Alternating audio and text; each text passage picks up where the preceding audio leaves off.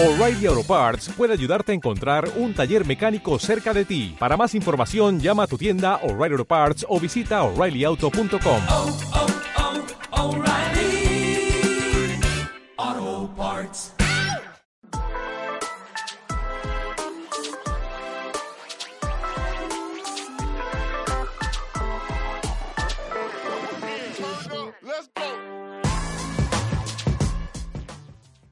El patrimonio histórico de Ceuta tiene un alcance infinito. Cada día se descubren más cosas relacionadas con esta rica historia. Hoy vamos a ir al baluarte de la bandera donde se han realizado nuevos descubrimientos. Hablaremos con Fernando Villada para que hagamos la pregunta. ¿Qué me cuentas sobre la historia oculta de Ceuta?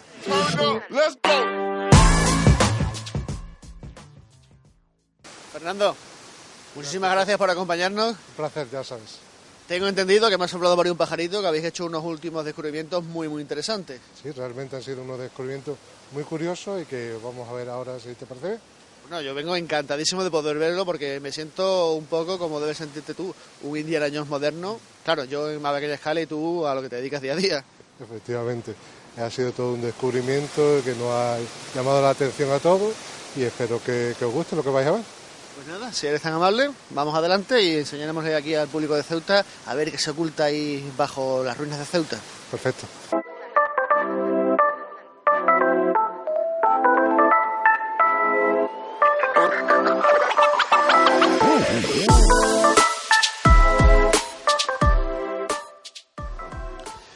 Fernando, estamos en la parte central de lo que antiguamente era la discoteca del hotel. En torno a esto está distribuido todo el yacimiento y las excavaciones. ¿Cuál es eh, la organización que tenéis, que tenéis, valga la redundancia, organizada aquí? Pues fundamentalmente estamos trabajando en la zona de la bóveda y en el interior del baluarte de la bandera, que ha sido la concesión que ha otorgado paradores de turismo a la ciudad para crear un centro de interpretación de las murallas en este lugar. Básicamente son tres bóvedas construidas en el siglo XVIII y el interior de este baluarte que conocemos como de la bandera o del torreón. Exactamente, detrás nuestra, ¿qué es lo que se está trabajando? Nosotros estaríamos en la bóveda intermedia y hemos hecho excavación en toda ella. En la bóveda 3, que es la que tenemos detrás nuestra, lo que se ha hecho ha sido, como en toda, una serie de excavaciones arqueológicas intentando determinar qué es lo que guardaba el subsuelo de esta zona. Y de momento, ahora vamos a verlo, pero de momento, ¿qué es lo que creéis que había allí? Concretamente lo que hay es una ocupación que arranca en época romana y llega hasta nuestros días, con todas las fases medievales, modernas y contemporáneas que, que han transcurrido entre ambas. Pues si te parece, nos acercamos un poco y nos las vas explicando aquí ya. Muy bien.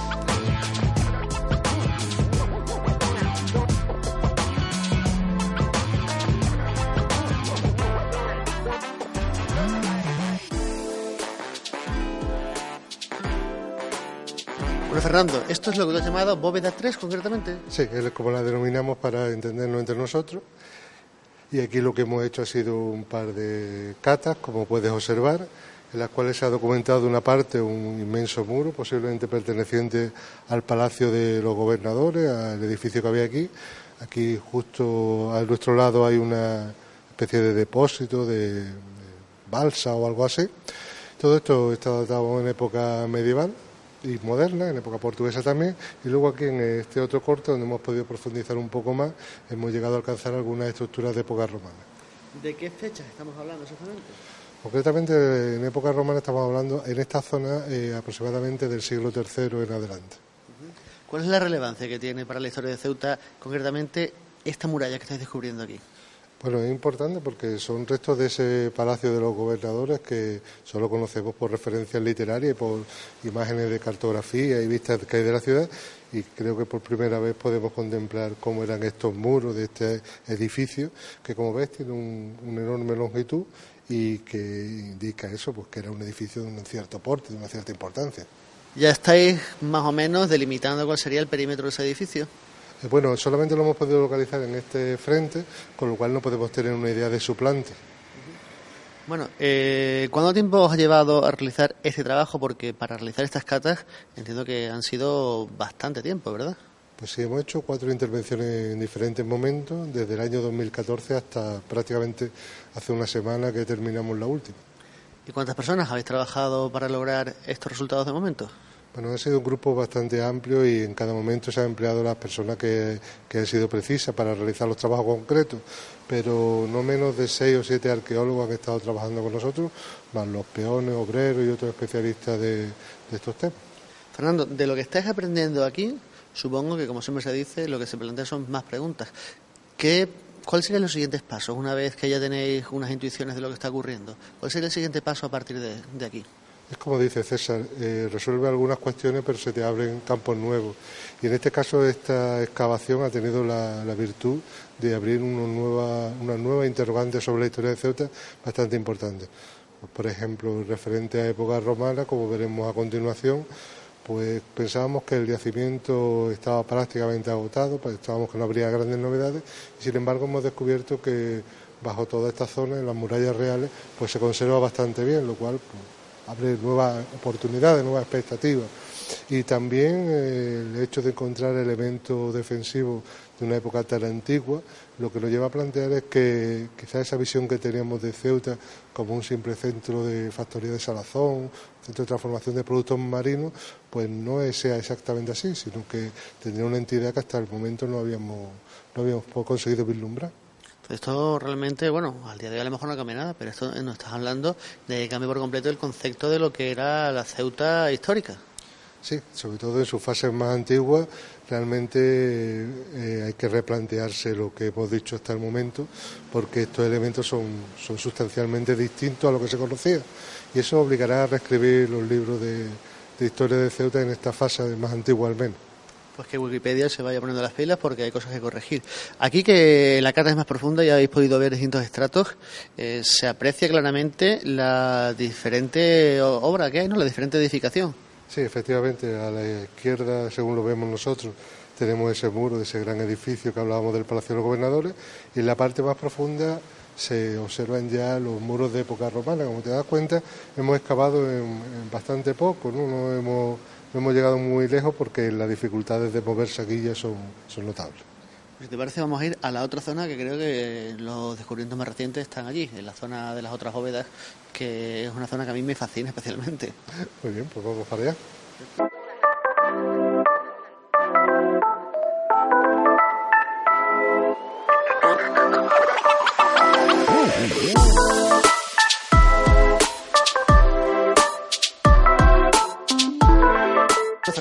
¿En qué zona estamos ahora? ¿En bóveda cuál? Uno, esta es la bóveda 1, la que está más, eh, más al norte de todo el conjunto. Bóveda 1. Bueno, yo aquí veo un montón de piedras, muchas formaciones, pero esto parece un poco confuso. Explícanoslo. ¿Qué estamos viendo? Lo que ve es un resumen de la historia de esta ciudad en los últimos 2.000 años, de ahí que sea tan confuso. Hay estructuras que se superponen una sobre otra y que alteran a las anteriores. En fin, es un poco ese, esa sensación que ves de caos lo que hace es reproducir lo que es la vida de una ciudad en un, en un periodo de tiempo tan largo. Quizás lo más significativo que puedas ver aquí sea lo, este hueco que tenemos delante nuestra, que es un aljibe de época medieval. Y también hay otra serie de estructuras y de muros que corresponden con, con esta fase que hemos visto antes, una fase romana, portuguesa, etcétera. También supongo que debe ser difícil interpretar parte de la zona porque, según yo recuerdo que me contasteis alguna vez, los mismos pueblos que vivían en Ceuta hace años reutilizaban material, sacaban material de estructuras preexistentes para volver a construir las suyas. ¿Aquí podemos ver algo de eso? Eh, sí, tenemos algunos ejemplos de reutilización de elementos. A veces ni siquiera se destruyen los elementos anteriores, sino que se encuentra un aljibe eh, está en buen estado, sirve para como depósito de agua, pues lo sigues usando hasta que hasta que funcione, ¿no? Y entonces claro puedes tener eh, debajo de tu casa un aljibe medieval, por ejemplo. Y esto es lo que ocurre aquí. Este aljibe, aunque es de origen medieval, se utilizó en época posterior, o sea, fue fue mantenido en uso durante durante muchos siglos.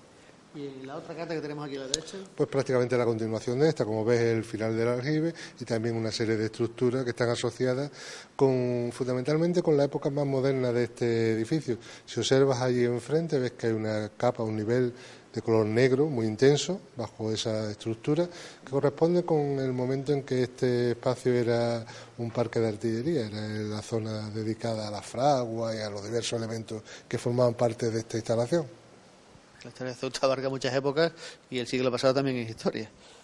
Efectivamente, nosotros intentamos, repre- intentamos respetar cualquier momento de la historia y documentarlo del mismo modo, porque claro, a nosotros nos parece muy próximo el siglo XIX respecto al tercero después de Cristo, por ejemplo, pero claro, tiene su interés y también es parte de la historia de nuestra ciudad.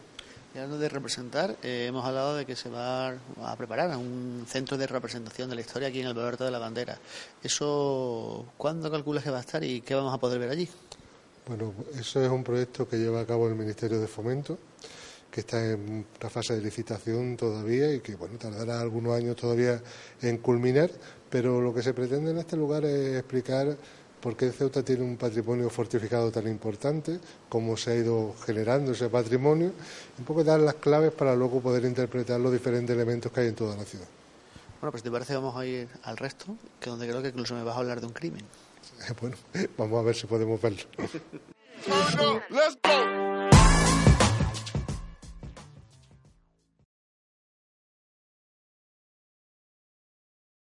Fernando, yo parezco un niño pequeño y esto qué es y esto qué es, pero bueno, creo que aquí lo que se impone es eso, Fernando. Esto que tenemos debajo, ¿qué es? Es importante tener curiosidad por las cosas. Lo que tenemos es otra de esas novedades importantes que, hemos documentado en esta excavación eh, del baluarte de la bandera. Es un nuevo tramo de la cerca islámica, de la cerca califal.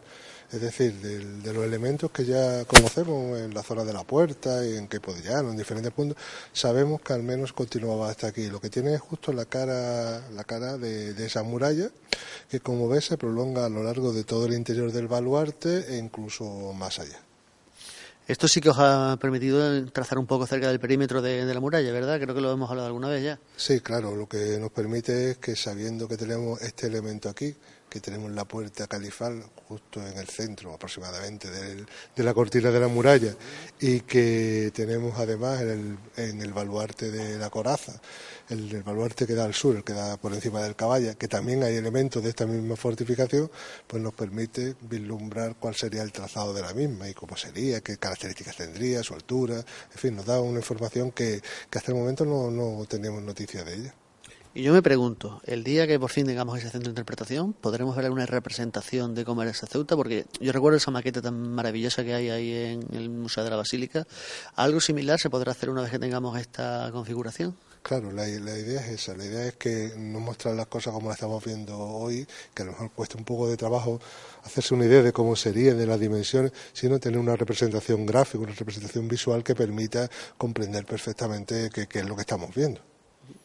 Bueno, y como se nos está acabando el tiempo, yo no me gustaría ir sin que me contases qué es esa historia que escuché acerca de que habéis encontrado un cuerpo o los restos de un cuerpo con una forma de morir un tanto peculiar. ¿Eso son rumores o...? ¿no? Vamos a verlo. Te enseño el lugar.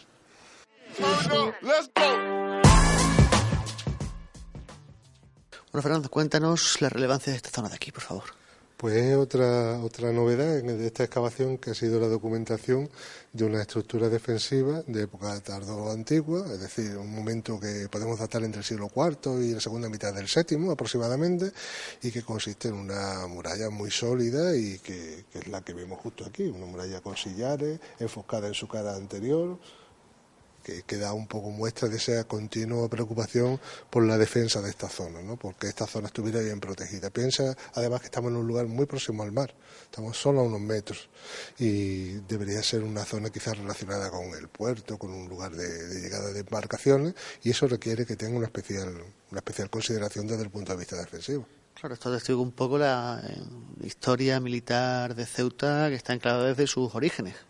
Está claro que la situación de esta ciudad es una situación muy estratégica, muy importante y que lógicamente era codiciada por, por todos, ¿no? Y eso exigía que quien, vivía aquí se protegiera de, posibles ataques. Claro, estamos hablando de que somos, éramos el centro de- del paso del norte a sur y de este a oeste, a través del Mediterráneo y, bueno, el control del Mediterráneo a través del estrecho. Era fundamental eh, esta plaza. Efectivamente, desde un punto de vista comercial, de tráfico de personas, de, era una, una zona neurálgica dentro de, de la historia del Mediterráneo y claro, eso exigía que, tu- que estuviera muy bien defendida.